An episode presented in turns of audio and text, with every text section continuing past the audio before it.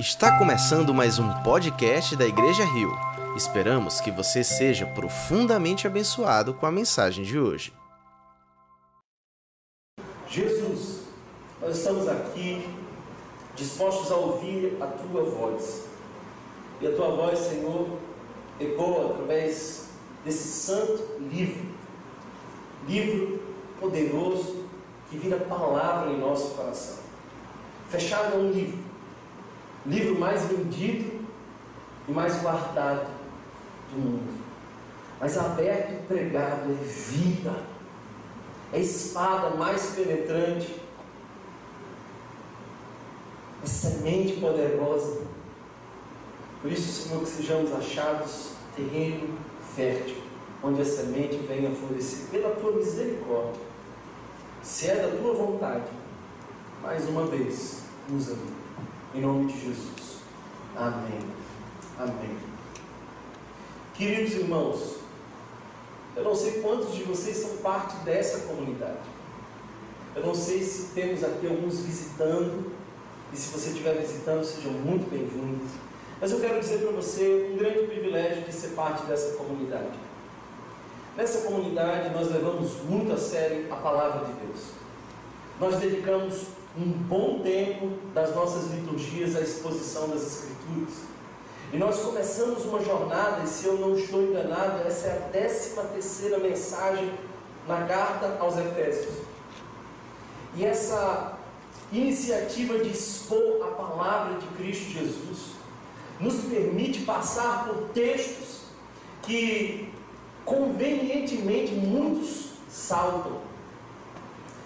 É bem verdade nós somos reféns hoje de um cenário julgador e politicamente correto. E ao pregador só tem duas possibilidades. Primeiro, pregar o que o povo quer ouvir. Segundo, pregar o que Deus quer falar. E eu já tenho um tempo fiz a opção de pregar as coisas desconfortáveis, confrontadoras, incômodas, que se eu mesmo fosse escrever as escrituras não colocaria, mas porque está aqui precisa ser pregado. Quando eu abro a minha Bíblia, eu não abro para dizer o que daqui serve ou o que não serve. Quando eu abro a minha Bíblia, eu vejo em mim o que serve e o que não serve. Por isso, irmãos, expor as Escrituras é um privilégio. E esse que faz precisa ser um mensageiro e não um editor da palavra de Deus. Alguém está entendendo essa palavra? Há algum tempo atrás, um pastor bastante conhecido disse que nós precisamos atualizar as escrituras e eu tenho muito carinho e respeito por ele, é um amigo, mas eu não tenho essa autoridade. São as escrituras que me atualizam. Por isso hoje eu quero pregar um texto incômodo. Um texto desses que, uma vez pregado, pode ser que você pense em sair desse texto. Mas é somente a palavra de Deus sendo exposta com fidelidade. Eu não mudo a palavra, a palavra é que modifica o meu coração. Por isso hoje eu gostaria de falar sobre o papel da mulher, do homem, quem nós somos e como funciona a vida conjugal à luz das Escrituras. As festas de hoje são muito pomposas, mas os casamentos muito medíocres. O véu é longo, mas a vida dois tem cada vez mais sido curta. E a gente precisa entender o que é casamento à luz daquele que inventou o casamento.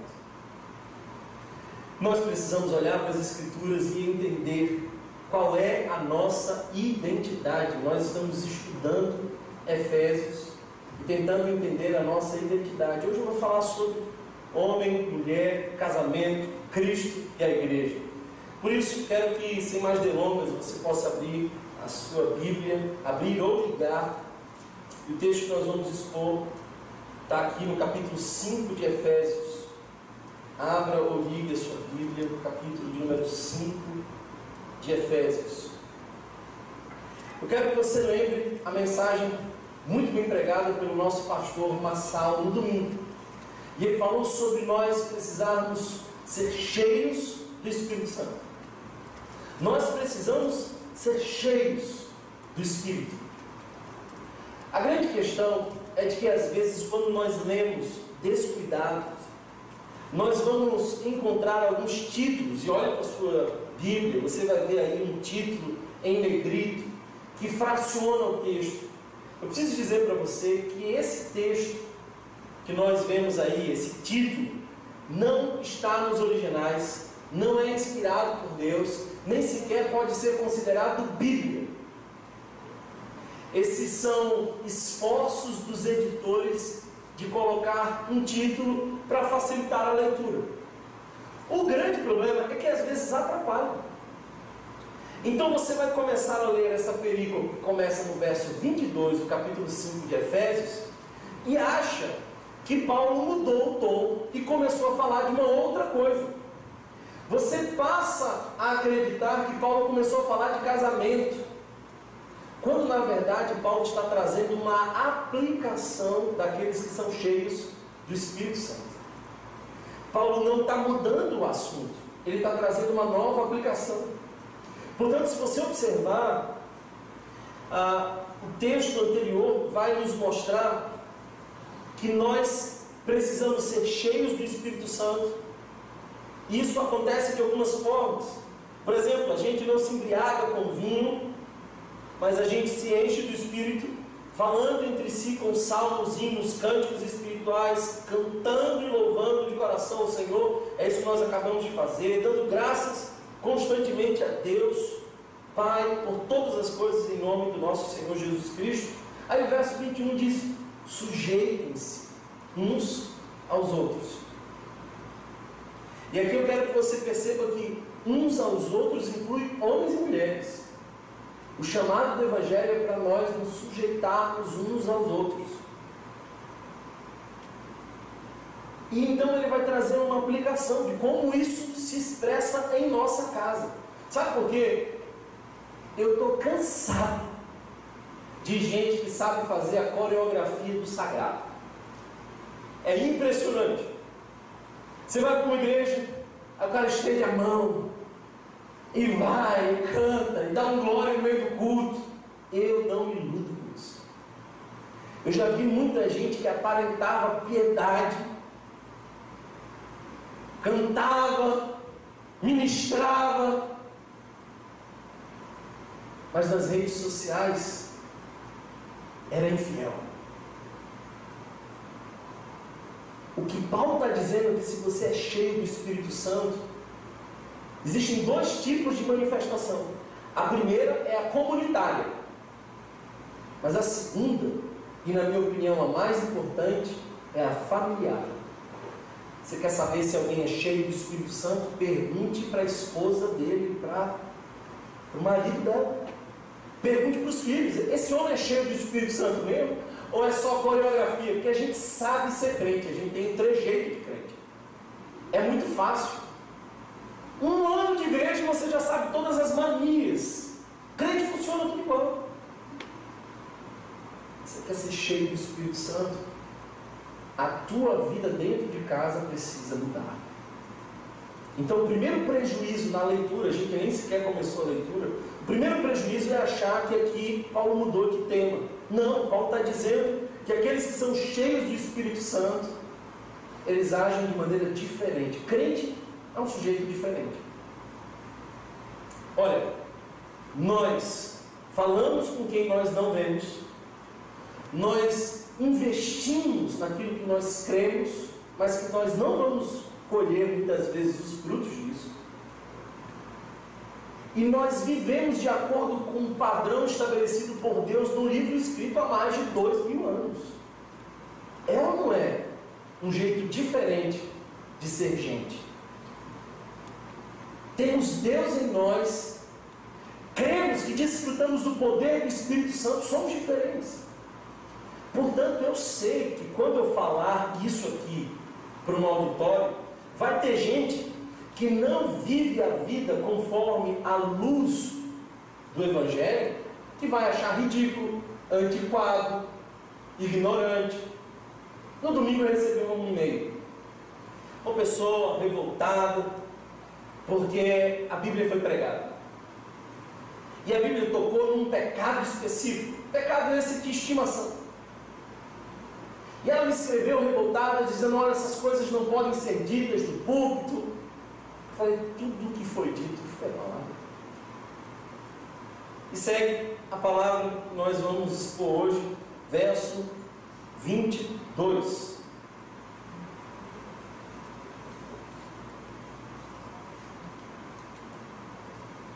Começa com as mulheres. Mulherada, que vamos nós. Mulheres, sujeitem-se, cada uma ao seu marido, como ao Senhor. Olha só a referência. Já começou trazendo uma referência. Como é que a gente faz isso? Mulheres, faz como ao Senhor. Da mesma forma que você se sujeita ao Senhor, você faz ao seu marido, se você é casado. Agora preste bastante atenção que esse primeiro verso diz que é ao seu marido. Não é todas as mulheres se sujeitando a todos os homens, não, é só um homem. É só um, o seu marido. Pois o marido é o cabeça da mulher. E essa expressão cabeça é a expressão autoridade, é a mesma expressão que Paulo vai usar para dizer que Cristo é o cabeça da igreja. É a autoridade. A gente vai explorar mais isso aqui lá para frente. Como também Cristo é o cabeça da igreja, que é o seu corpo, do qual ele é o Salvador. Assim como a igreja está sujeita a Cristo, também as mulheres estejam em tudo. Aí ele vai, ele traz a medida, a medida é como ao Senhor. Agora ele traz o limite. Qual é o limite dessa sujeição? Em tudo. Até quando essa mulher é submissa? O texto diz: em tudo, sujeitas aos seus maridos. Agora eu preciso fazer um parêntese aqui. Lembre que Paulo está falando para um casal cristão. E essa submissão ela não é apenas da mulher para o homem, é do homem para Deus. Em outras palavras, eu não sou a autoridade máxima da minha casa. Eu digo isso para o meu filho muitas vezes. Eu não sou a autoridade máxima da minha casa, porque eu estou submisso a Deus. Uma vez que nós temos um homem que não está submisso à palavra e que está conduzindo a sua família numa outra direção, as mulheres, por serem submissas primeiro a Deus, não são submissas aos seus maridos que não estão sob a missão de Deus. Alguém está entendendo isso? Então, ela é submissa quando o homem é submisso esse precisa ser submisso a Deus. Tudo aquilo que um marido pede, que Jesus não pediria, a mulher não precisa atender. Você só precisa atender, mulher, aquilo que Jesus pediria também. O texto continua. Assim como a igreja está sujeita a Cristo, também as mulheres estejam em tudo sujeitas aos seus maridos. Maridos, Observe agora a disposição do texto. Nós vamos ler até o verso 33. Já acabou a missão da mulher. Agora, os nove próximos versos é para o homem. Daí você já entendeu qual é a parte mais difícil. Pegou não? Tem três versinhos ali já resolveu. A mulher já entendeu, está tudo certo. Nove agora para o homem.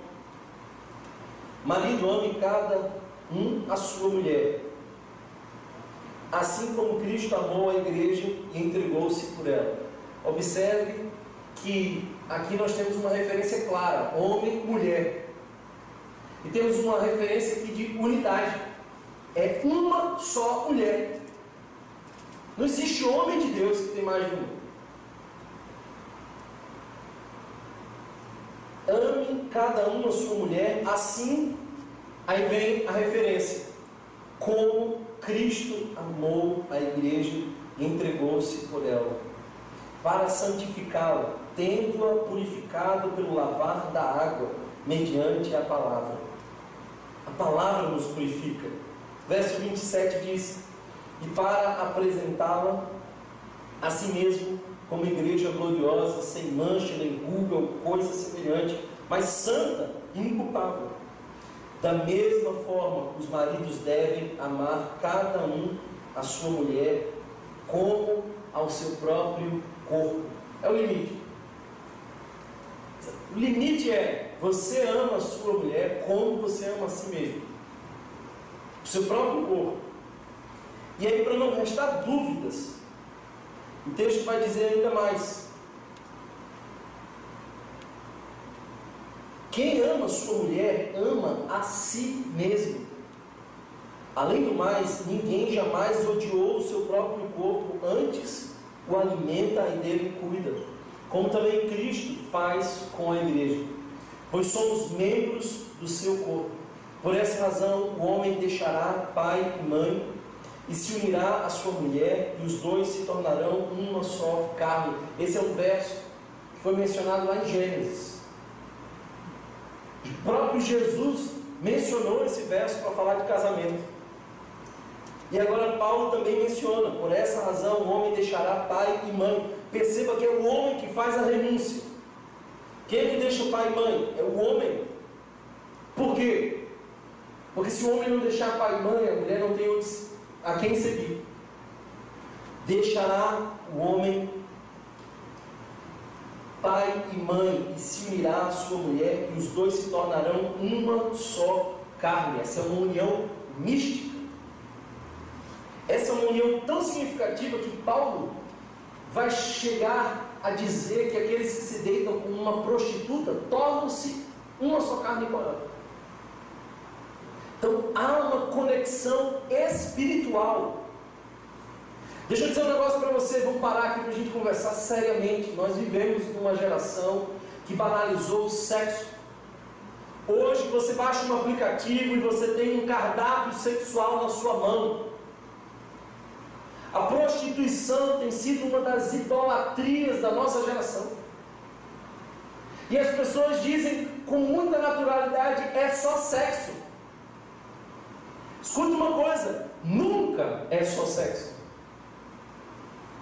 Jamais será só sexo. Há uma união mística. Deixa pai e mãe, se unirá à sua mulher e se tornarão uma só carne. O texto continua. Este é um mistério profundo. Refiro-me, porém, a Cristo e à igreja. Aí ele vai fazer um resumo no verso 33. Se a gente não tivesse muito tempo, eu leria só o verso 33 que diz tudo. Portanto, cada um de vocês também ame a sua mulher como a si mesmo. Referência, como a si mesmo. E a mulher trate o marido com todo respeito. A palavra central nesse texto é a palavra amor. Se você olhar atentamente, você vai perceber que a palavra amor aparece aqui seis vezes nesse texto. Portanto, a palavra mais importante do texto não é essa que nós grifamos e colocamos em negrito e marcamos submissão. A palavra mais importante desse texto é amor. Por isso ela se repete seis vezes. Eu queria dizer para você que você não consegue compreender o amor sem entender a obra de Cristo. Eu vou, eu vou repetir isso. Você não tem a real dimensão do que significa amor se você não tiver a referência de Cristo Jesus. Portanto, uma das coisas que nós deveríamos ensinar para os casais é cristologia. Infelizmente, nós muitas vezes estamos tratando o casamento de uma forma muito comportamental. Congresso de casais. Aí vem um indivíduo engraçado, porque é para diminuir a tensão. Quem fala bem sobre casamento tem que falar de maneira leve, né? Aí vem um indivíduo engraçado que diz assim: você faz isso, não faz isso, faz isso, não faz isso, está errado. Não muda o indivíduo. O indivíduo chega em casa, ele esqueceu o que o palestrante disse, já chutou o cachorro, já gritou com a mulher, já ameaçou o menino. Porque se ele não tiver um encontro com o amor de Jesus antes, a relação não é elevada ao status daqueles que vivem cheios do Espírito Santo. Então, o segredo, irmão, irmã, para você ter uma relação saudável é entender a obra de Cristo. Por isso, essa não é uma mensagem somente para os casados. Eu sei que alguns solteiros estão aqui, nem vou pedir para levantar a mão. Fique tranquilo. Levanta a mão quem é solteiro. Mas eu queria começar a minha reflexão com você hoje dizendo dessa obra de Cristo. Se a gente não entende a dimensão da obra de Cristo, a gente não vai sair do discurso comportamental. Não é o comportamento que muda, é a consciência que muda. Sabe o que é, é um prosélito? Prosélito é alguém que mudou o comportamento, mas não mudou a consciência. O Evangelho não faz prosélitos, o Evangelho faz discípulos. O que é um discípulo? Discípulo é alguém que às vezes nem conseguiu mudar ainda o comportamento, mas já está mudando a consciência. O que você quer mudar aqui hoje? Consciência ou comportamento? Consciência. E a consciência começa entendendo a obra de Cristo. Cristologia para salvar o casamento. Primeiro, que amor é esse de Cristo? Primeiro, esse amor é um amor que lidera. O texto diz que ele é o cabeça da igreja. Ele tem autoridade, ele é quem decide. A cabeça é a parte do nosso corpo de onde vem a cognição, as decisões. Ele é quem decide. Ele é quem assume a responsabilidade pela igreja. O diabo queria condenar, aí Jesus entra no meio do caminho e fala assim: não, deixa comigo, minha responsabilidade, é minha noiva. Então está entendendo? Ele é o cabeça. Ele tem iniciativa, porque é o cabeça, ele não se esconde. E a iniciativa dele é morrer no lugar da igreja. Eu já vi muitos maridos orando para a esposa morrer, mas vi poucos querendo morrer no lugar da esposa. Ele é o cabeça da igreja. Esse amor de Jesus se expressa primeiro na liderança. Liderança. Eu tenho atendido casais já há muitos anos no consultório e também no gabinete pastoral. Sabe o que eu percebi? As mulheres têm uma demanda mais profunda. Sabe qual é a demanda mais profunda? Homens. Aqui, ó, segredo revelado da feminilidade. Hit, conselheiro amoroso. As mulheres querem segurança. Elas querem se sentir seguras. Não sei porquê. Mas 100% das mulheres que eu ouvi na minha vida que expressavam as insatisfações dentro do casamento, 100% reclamavam a demanda da segurança, proteção. Como é que é esse amor de Jesus por nós? Do contrário, a gente não entende o amor que se expressa dentro do casamento. Segundo, ele é o Salvador, diz o texto. Se você observar, o verso 23 diz que ele é o Salvador. É engraçado que quase todo bom filme tem uma figura salvadora. É, Filme bom é o filme que aparece alguém e muda o cenário. Esse é um filme bom. Então, irmãos, eu assisti recentemente, recentemente é porque eu não vejo muito filme, por isso que estou dizendo recentemente. Mas me ajudem, o nome daquele filme o, que tinha um pai e a menina, ele vai para a prisão. Eita, glória a Deus! Esse, esse filme é evangélico. Porque o milagre da cela 7, você chora igual criança, é maravilhoso, irmão. Bota aí no sábado à noite, você é bom demais. Mas eu vou dar um spoiler para você que não assistiu, não precisa nem assistir. Eu vou dizer o final. Entendeu? Vou dizer. Está achando que eu não vou dizer, mas eu vou dizer. O cara morre no lugar do outro. E sabe, isso é incrível, porque isso é evangelho. Há uma figura salvadora nesse filme. E isso que torna esse filme tão especial. Jesus é a figura salvadora da humanidade. A história é uma só, de Gênesis a Apocalipse. A Bíblia não é várias histórias acumuladas em vários textos, é uma só história com várias cenas, esperando o desfecho maior que acontece na cruz do Calvário. Jesus é o nosso Salvador. É assim que Ele me ama. Ele é o nosso doador. O texto nos diz que ele se sacrifica.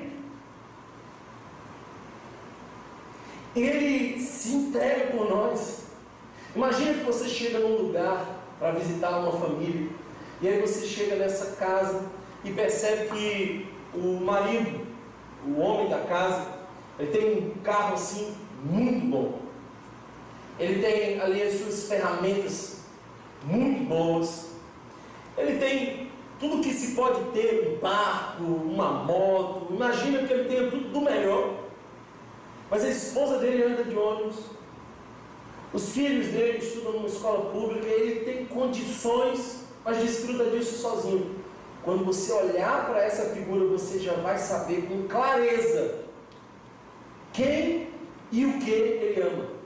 Sabe por quê? Porque amor não é essa história hollywoodiana que nos contaram. Se amor é isso que nos contaram, por que, que a Bíblia manda amar? Amar é mandamento. Se amor fosse sentimento, como é que a Bíblia vai provocar em nós um mandamento para sentir? Amor é ação, amor é doação. O versículo que você conhece muito bem diz que Deus amou o mundo, essa é a convicção, mas como é que a gente sabe que ele amou o mundo? Ele amou o mundo de tal maneira que a consequência desse amor foi que ele doou. Ele deu o seu filho. É assim que Jesus nos ama.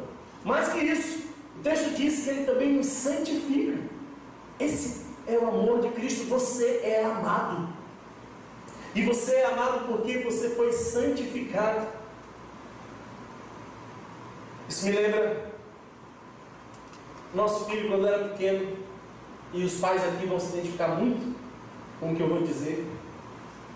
Essas crianças comem pouco, mas botam muito para fora. Eu não sei como. Uma criança de dois anos faz 5 quilos de você sabe o que. É impressionante. E às vezes você está lá, no nada, e as fraldas vazam tem cocô no pescoço. Você não fica irado com o seu filho. Você não fica revoltado com o seu filho. Você conhece o pai ou a mãe da criança quando a criança tem cocô no pescoço. Porque o pai pula, a mãe pula, eles pegam o menino e eles limpam o menino. Daqui a pouco volta o menino cheirosinho. Você está entendendo? A Bíblia diz que Jesus nos purificou, ele nos viu sujos nós estávamos sujos. E Deus não ficou irado. Ele mandou seu filho, que veio e nos lavou, nos purificou. A coisa mais estúpida é alguém achar que precisa mudar para entrar na igreja. É como se alguém estivesse pensando eu preciso tomar um banho para tomar um banho. É aqui no convívio na comunidade, é aqui no mover do Espírito Santo, no conhecer mais da palavra, que nós somos purificados, Ele nos santificou, Ele nos limpa amorosamente. O texto diz que Ele é também cuidador. Você conhece uma mulher mal amada? Eu não sei se vocês têm essa facilidade, mas como eu lido com gente o tempo inteiro, às vezes eu olho para uma mulher e eu vejo as lacunas de afeto, de proteção dela, numa conversa simples. A gente sente. Por outro lado, a gente sente também quando a mulher se sente amada, cuidada. A palavra que mais traduz amor, na minha opinião, a gente não pudesse usar outra expressão, talvez fosse essa ação de cuidado. A Bíblia nos diz que Ele cuidou de nós. E cuida até hoje, se entrega até hoje, encoraja até hoje. Ele vai nutrindo o nosso coração, Ele edifica a sua igreja. Esse é o trabalho de Jesus, ele edifica a sua igreja. Por isso, o primeiro tópico e o mais importante dessa mensagem não é dizer para as mulheres o que elas precisam fazer, nem é dizer para os homens o que eles precisam fazer, é dizer o que Jesus fez por nós. Porque se você entender a obra de Cristo, o casamento passa a ser um cenário ideal para expressar aqueles que já se sentem amados, a dimensão mais profunda, a busca mais ontológica da alma humana é amor. Por isso o Evangelho muda tudo, porque o Evangelho é a expressão de um Deus que nos amou na pessoa do Filho. A religião diz como você faz para encontrar Deus, mas o Evangelho diz que Deus veio nos buscar amorosamente. Ele amou de maneira perseverante, sacrificial. E Ele também tem esse amor santificador. Dito isso, tenho 15 minutos para concluir o texto. Primeiro, submissão é bíblico. Falo agora para as mulheres. Submissão é bíblico. Thomas, o que, que é no grego a palavra submissão? Porque talvez tenha um outro sentido, não tem. No grego, a palavra é estar sob uma autoridade. Submissão. É bíblico. 1 Coríntios 11 fala sobre isso, 1 Pedro 5 fala sobre isso, Colossenses 3 fala sobre isso, Gênesis fala sobre isso. Se você quer viver conforme a palavra, é uma decisão sua. Mas é isso que a palavra está dizendo, bíblico. Agora, o que é submissão? Primeiro, submissão não é ser inferior. Submissão não é ser inferior, porque submissão tem a ver com posicionamento e não com a valorização. Perceba uma coisa: o Deus Pai é autoridade, é cabeça de Cristo Jesus. Cristo Jesus é o cabeça da igreja. Mas em nenhum momento nós vemos que existam hierarquias dentro da Trindade. São da mesma essência, do mesmo valor, diferentes economias. Então não é ser inferior. Segundo, não é supressão da existência feminina. Não é calar a voz. Não é arrancar a autonomia. A mulher precisa ter a liberdade de se expressar e de, inclusive, influenciar o pensamento do homem. Uma vez um pastor viu uma mulher excelente, inteligente, muito mais inteligente do que o marido. Ela era assim, anos-luz mais líder que o marido. E naquela conversa, ele ficou tão impressionado com o potencial dela e com quanto o marido estava pagado, mas o esforço dela na conversa, de colocar o marido dentro da conversa, e ele ficou tão impressionado que no final ele chamou ela no canto e falou assim: Olha, quem é que manda nessa casa?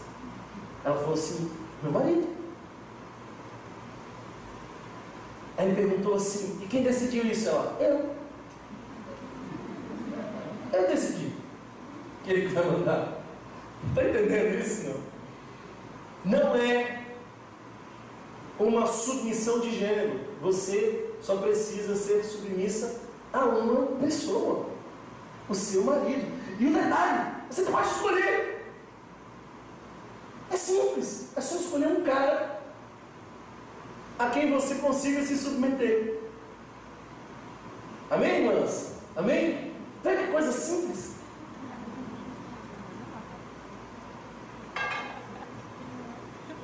Submissão não é ignorar as limitações do marido. As mulheres precisam auxiliar nas falhas, não expor o seu marido. Preste bem atenção.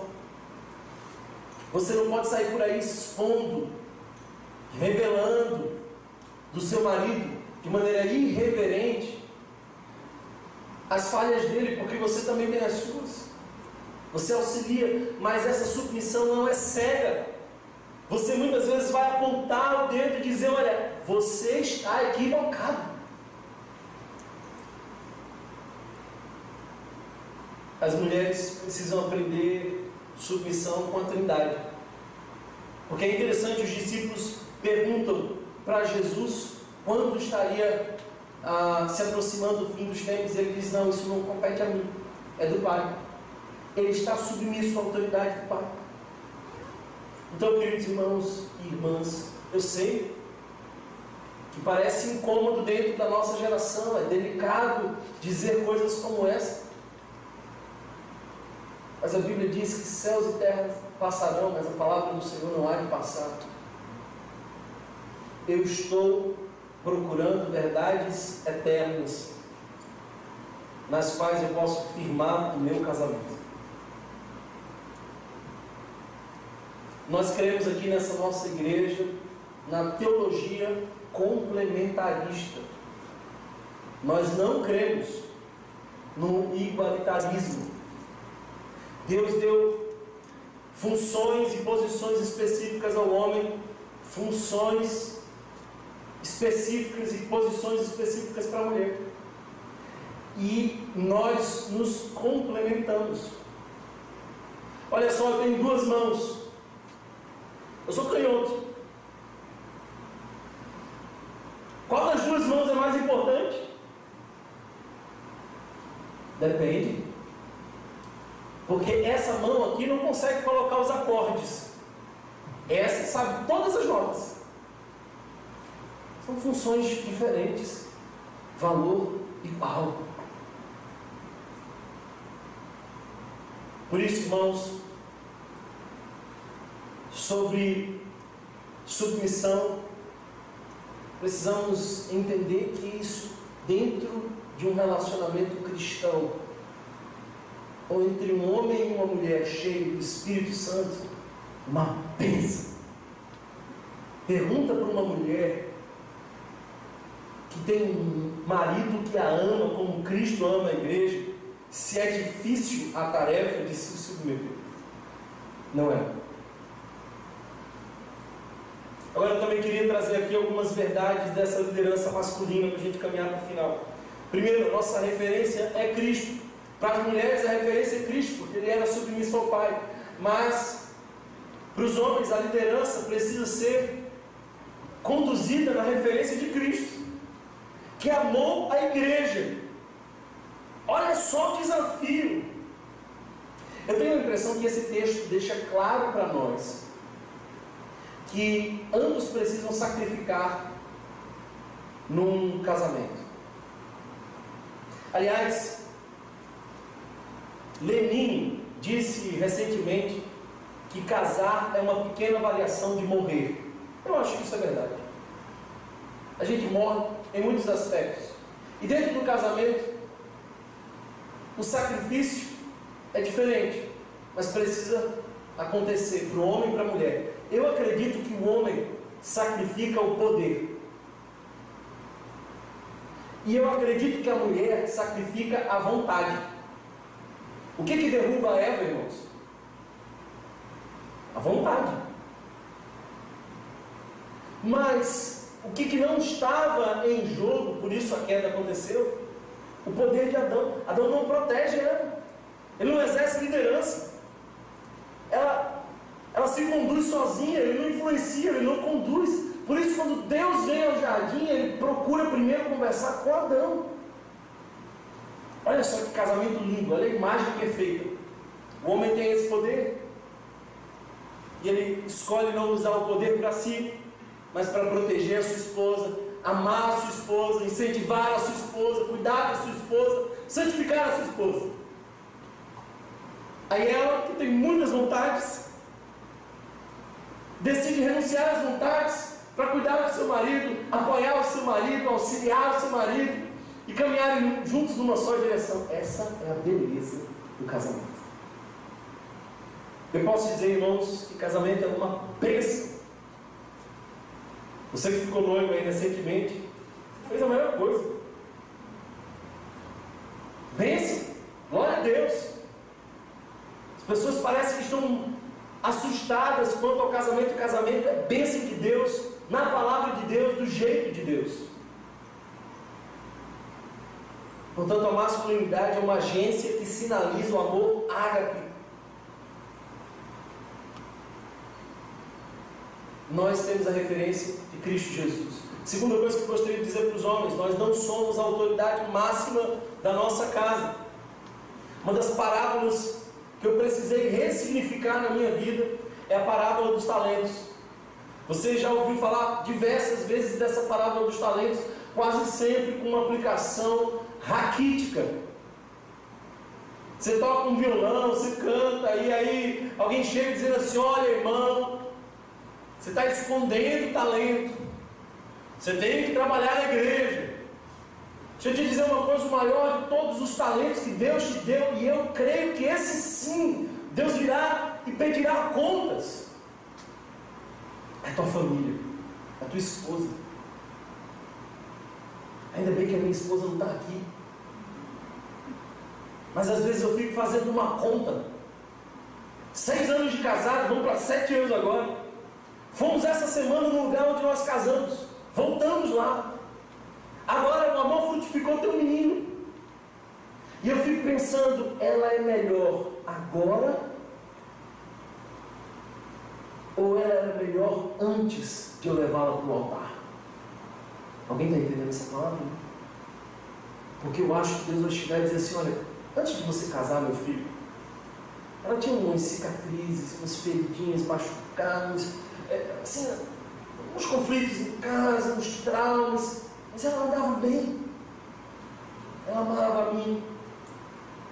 Ela buscava mais do meu espírito, envolvida na igreja, amorosa, sonhadora, cheia de vida. Casou com você, tem cicatrizes gigantes, parou de viver, não tem mais empolgação. Deus me livre que você e eu escutemos de Deus depois do casamento ela é uma versão piorada. Eu quero que Deus diga, ela cresceu, filho, você cuidou bem dela, você multiplicou o talento. Olha só essa menina, não conseguia acreditar direito, mas agora ela descansa, ela é cheia de espírito, ela não é mais ansiosa, porque eu consegui curar ela dentro do casamento. Alguém está entendendo isso? Você não é a autoridade máxima da casa. E você vai prestar contas do talento precioso que Deus te deu, filho e esposa. É o grande talento. Outra coisa que eu preciso dizer para vocês, homens, caminho para o final com isso: agressividade não é sinal de liderança. Se você acha que liderar é levantar a voz, é bater no peito. Se você precisa lembrar para sua esposa que você é quem manda, você já não manda e não sabe o que é liderança segundo Jesus de Nazaré. Onde foi que você viu Jesus dizendo: Olha, quem manda aqui sou eu? Você quer servir a sua esposa como Jesus serviu a igreja? Então escolhe uma versão de lavar pés e se você não entendeu o trocadilho, vai lavar pratos. Amém? As irmãs podem dizer amém. Posso ouvir um amém? Essa igreja ficou pentecostal agora. Servir É a melhor forma de estabelecer a liderança. Sabe por que, que as pessoas olham para mim e sabem que eu sou pastor dessa igreja? Porque poucas pessoas dessa igreja estão tão engajadas no serviço carregam o peso como nós pastores carregamos. Eu estava no meio da Covid. E o telefone tocou três horas da manhã. Pessoal da segurança dizendo que a porta estava aberta, alguém esqueceu a porta aberta. Eu ligo para quem? Eu mando quem? Você não tem autoridade sobre a sua esposa se você antes não está disposto a servir e amar e se sacrificar por ela. Isso é liderança, segundo Jesus. Agressividade não é sinal de liderança, pode ser sinal de machismo. E eu quero dizer uma coisa muito clara aqui, irmão, irmã: machismo é pecado, porque é uma distorção da identidade que Deus nos deu. Também quero te dizer que passividade não é amor. Tem um monte de homem banana dizendo assim, amor, faz como você quiser. Escolhe, tá? Não, o que, é que você quer? Querido, ela quer que você queira. Entendeu? Alguém está pegando essa palavra aí? Não. Passividade não é sinal de amor. Às vezes o cara é tão, tão malzinho que não presta. Tem ter firmeza. Firmeza não é agressividade. Firmeza é convicção na direção de um propósito. Isso é firmeza. Fica fácil se submeter à liderança de um homem que ama como Jesus ama a igreja. As pessoas lá fora não entendem isso. Mas é um privilégio. O casamento funciona. Eu acredito em casamento, eu acredito em família. Agora deixa eu dizer uma coisa para você que não é casado. A sua alegria não depende de um casamento. Talvez você não venha casado. Paulo estava cheio do Espírito Santo, tomado de grande alegria, e os teólogos dizem que Paulo ou era viúvo ou nunca casou. Mas o que se sabe é que durante toda a sua missão, nem é mencionado um relacionamento que ele tinha. O homem que escreveu quase metade do Novo Testamento, cheio do Espírito Santo, que nos inspira hoje, não casado. Você não precisa de um casamento para ser feliz. Sabe do que você precisa? De entender o amor de Jesus. Por isso que eu comecei falando do amor de Jesus. Porque ele é referência para quem é casado mas ele é a satisfação de quem não é casado. Será que você está disposto, disposto a converter o seu coração hoje nessa direção? Homens que amam, que cumprem o mandamento de amar as suas esposas. Mulheres que são submissas, com consciência de evangelho entendendo que é submissão, se colocando numa só direção, agradar o coração de Deus. Também oro por aqueles que não são casados, os divorciados, os que nunca casaram. A gente precisa ter muito cuidado com essas pessoas, irmãos, sinceramente. Às vezes a gente passa a ideia para eles de que o casamento é a única forma de não estar sozinho. É dura a vida de algumas pessoas que não estão casadas. Sabe a solução que a palavra me dá para isso? É de que a igreja adote esses e que esses se sintam dentro de uma família na igreja. Palavra do Senhor. Se você puder, fique de pé, vamos orar. Essa não é bem a palavra que você saiu de casa querendo ouvir, mas é a palavra que Deus queria comunicar hoje. Sejamos Homens, homens, como Jesus foi, disposto a se sacrificar, sem medir esforços para servir. Esse homem não escolheu o sofá, ele escolheu a cruz. Ele não fez o caminho mais fácil da conveniência. Ele, pelo contrário, ele escolheu a bacia e a toalha. Você quer ser cheio do Espírito Santo? Então volta para casa. É no teu casamento que a coisa começa. Você quer ser cheio do Espírito Santo? Não vem para aqui não. É na tua casa. Mulher, você quer ser cheio do Espírito Santo? Não fica procurando o mistério. O mistério já foi revelado.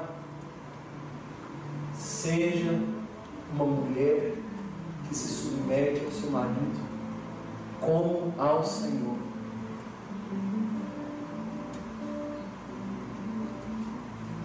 Você escolhe o que vai fazer com essa reflexão. Eu espero que ela possa frutificar no seu coração. Oremos. Obrigado, Jesus. Obrigado que tu tens falado ao nosso coração através da tua palavra, verso a verso, toda a carta de Efésios apontando para quem nós somos, a nossa identidade. Deus livra os homens da passividade e livra-os também da agressividade. Que nós possamos estar dispostos a sacrificar o poder. E as mulheres dispostas a sacrificar muitas vezes a vontade. E assim nos encontramos. E entre sacrifícios, nós somos guiados pelo maior de todos os sacrifícios, Jesus. Tu és a referência, Senhor, para os homens, porque se doaste a nós. Tu és a referência para as mulheres, porque tu assumiu de maneira belíssima submissa a autoridade do Pai. Nós olhamos hoje para a Trindade e para a obra de Cristo e somos quebrantados. Eu te peço, Jesus, visite a nossa casa, os casamentos, fala o nosso coração. Que tenhamos, Pai, famílias no altar que mostram para esse mundo perdido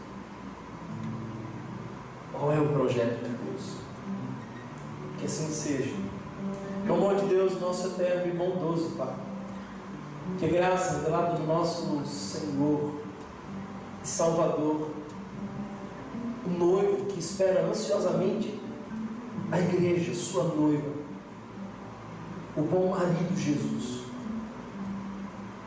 Que a comunhão e as consolações do Divino Espírito Santo, esse que consola, que conforta, que apoia, que anima, e que é referência tão clara para as mulheres Assim seja, Senhor, hoje nós, para todos sempre. Amém. Se você foi abençoado por essa mensagem, compartilhe com alguém, para que de pessoa em pessoa alcancemos a cidade inteira.